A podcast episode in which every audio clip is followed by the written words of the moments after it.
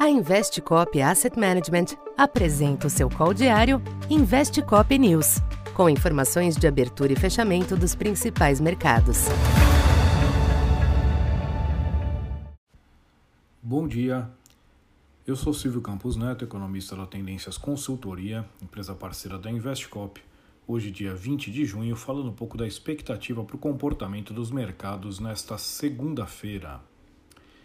Em dia de liquidez reduzida em virtude do feriado nos Estados Unidos, os mercados internacionais tentam uma estabilização após uma semana marcada por intensa volatilidade e fortes perdas em parte dos ativos. As bolsas europeias e os futuros em Wall Street operam com pequenos ganhos nesta abertura, enquanto o dólar cede marginalmente ante a maioria das demais divisas. Os riscos inflacionários seguem no radar após o PPI da Alemanha renovar o recorde histórico em 12 meses, ainda que não tenha surpreendido. O petróleo ensaia uma acomodação com o barril Brent na faixa dos 112 dólares após o tombo da sexta-feira.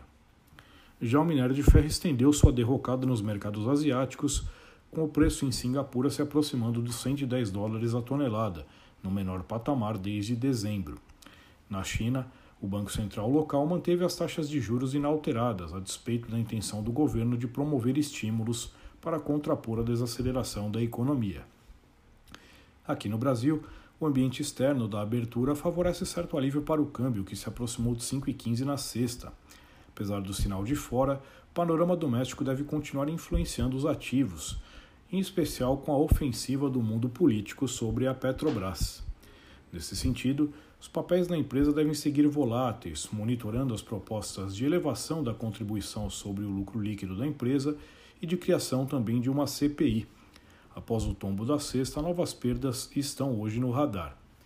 A Vale e as siderúrgicas devem sentir o impacto de mais um recuo forte do minério, de modo que o Ibovespa deve permanecer sob pressão, mesmo com alguma melhora das bolsas externas.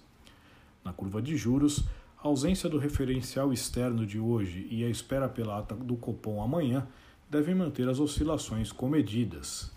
Nesse sentido, o IPCS de 0,91 na segunda semana de junho, de 0,79 na leitura anterior, reforça o quadro inflacionário ainda delicado no curto prazo. Então, por enquanto é isso. Bom dia e bons negócios. Essa foi mais uma edição Investe Cop News.